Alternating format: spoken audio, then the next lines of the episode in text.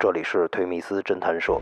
过了几天呢，我又和他联系，还跟我上来说给你看看硬货。今天哥们儿啊，心里就是不爽，晚上正好试试枪，说今儿晚上咱约一下，今儿这腿必须给你丫干穿了，让你瞧不起我。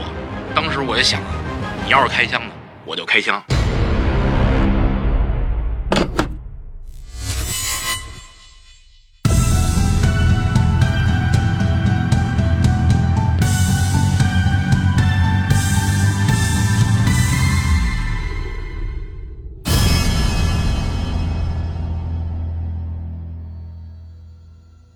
回到单位呢，我就把没有发这个抓捕信号和这个车上跟他交谈的情况跟上级进行了一个汇报。嗯上级当时决定呢，说放长线钓大鱼，嗯说这事儿绝对不简单，应该是充斥着一个以制造、制作、销售，包括后续配件、辅助材料的这一个完整全链条的哎一个对对对对对。过了几天呢，我又和他联系，说白了就是我还想再确定一下，他除了做手枪还做没做别的东西。然后我联系他的时候呢，电话里我跟他说，我说你那小狗还行，但是这东西它上上上不了牌面啊。我说你这不行，做不大。结果啊，那天啊，就这嫌疑人啊，就跟吃了枪药似的，在电话里就跟我骂起来了。他一下就急了，什么上不了牌面，比你那天看的威力大的，我这还有呢。他还跟我上来说，说你丫别小瞧我，说今儿晚上咱约一下，我给你看看硬货。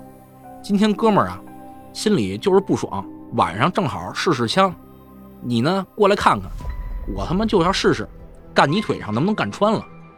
然后就开始就就电话里就不停的开骂，然后后来也约了一下时间，有点跟约架似的，你知道吗？对。后来把这情况跟上级说了，上级决定啊，行，约他，今天晚上就收网。当时呢，制定的这个抓捕的信号呢是什么呢？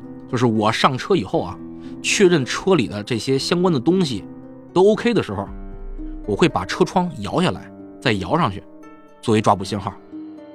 当天晚上，在这个航天桥，他呢是提前去的，我呢是按时间就到那儿了。他把车停在路边上，打着双闪。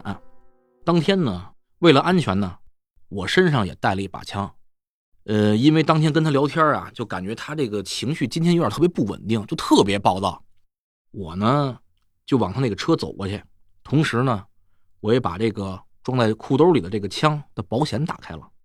上了车以后啊，这嫌疑人啊，真的，我觉得就是吃了什么枪药了，就拿着他那枪啊，来回在我这面前来回比划，情绪还特别暴躁，就是特别不稳定。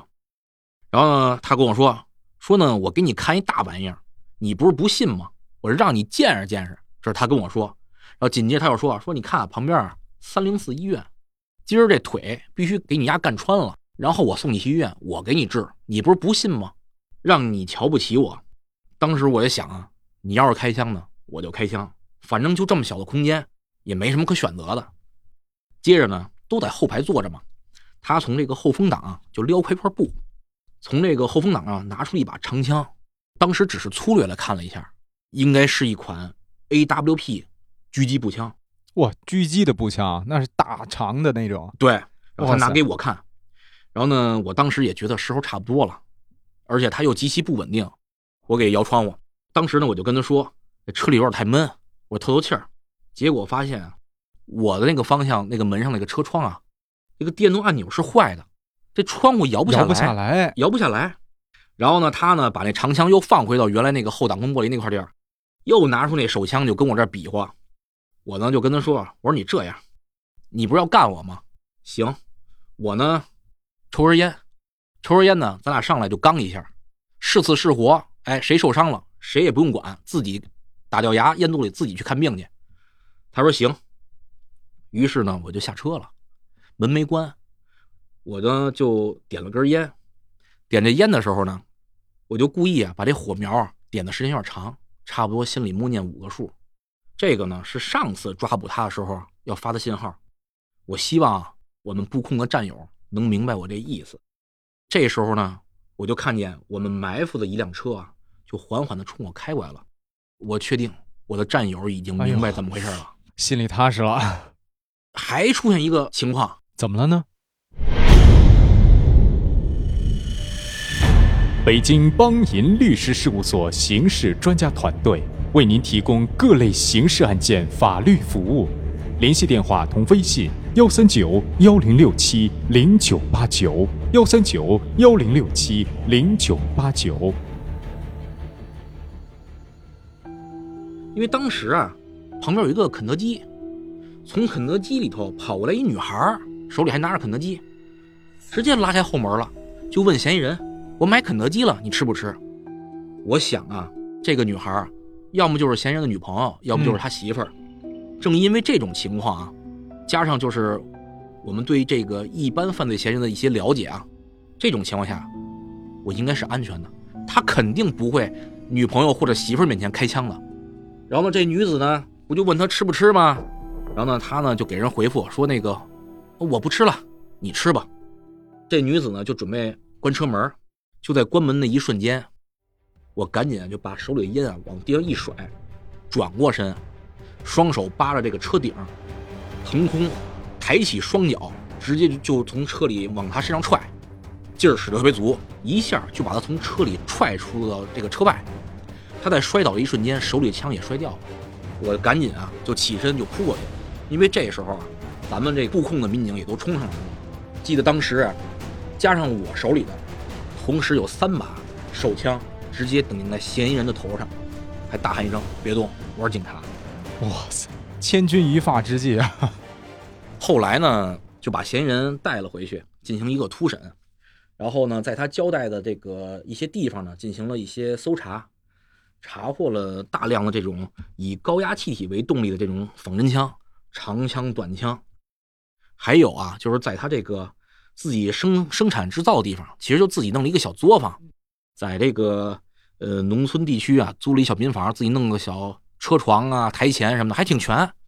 起获了呢大量这个枪支的这种零部件、弹药还有气罐，而且更可怕的事儿，你还没想到，这个嫌疑人啊。还正在研发一个什么呢？以高压气为动力的手雷。哇塞！不过后来啊，经过对这个嫌疑人的了解啊，说实话，我觉得挺可惜的。这么一个优秀的人才，他不走正路啊！就像刚开始你不是问我说，这个人是不是有什么背景或者什么的？嗯嗯嗯。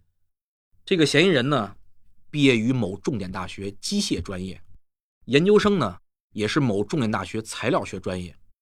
当时我们把这东西。送去做鉴定的时候啊，专业人员说啊，说这人绝对有天赋。我说怎么讲啊？